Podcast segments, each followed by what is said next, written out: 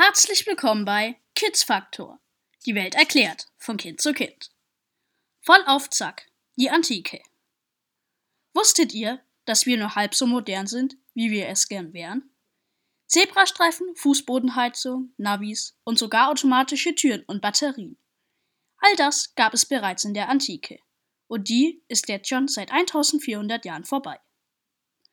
Zebrastreifen waren in vielen römischen Städten zu finden und damals sogar in 3D. Von Bürgersteig zu Bürgersteig lagen große, ebenmäßige Steinblöcke auf der Straße. Ihr Abstand war breit genug, um Pferde und Kutschen problemlos durchzulassen. Zugleich war der Abstand zwischen den Steinen aber auch kurz genug, dass Fußgänger leicht die Straßenseite wechseln konnten, ohne dass ihre Füße dreckig oder nass wurden. Schon praktisch. Und auch die Fußbodenheizung kannten die alten Römer. Öffentliche Bäder und auch die Häuser der wohlhabenden Bürger waren hier sehr fortschrittlich. Ihre Heizungen wärmten nicht nur die Böden, sondern oft auch die Wände.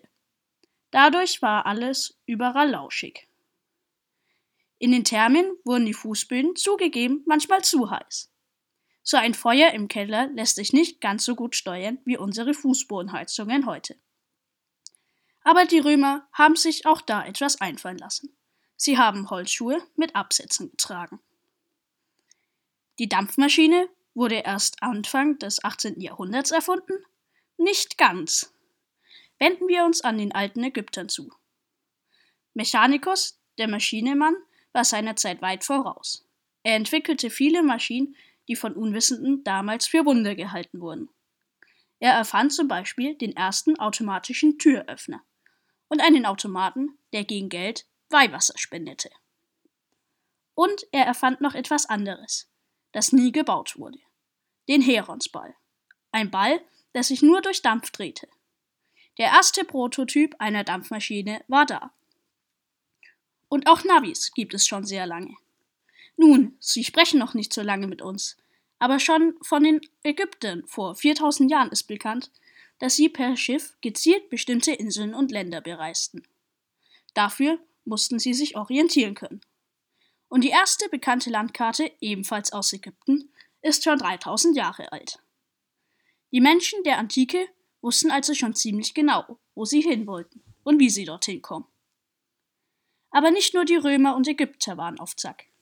Im Irak fand man ein Tongefäß, das schon vor über 2000 Jahren als Batterie gedient haben soll. In dem Tongefäß befand sich ein Kupferzylinder und ein Eisenstab.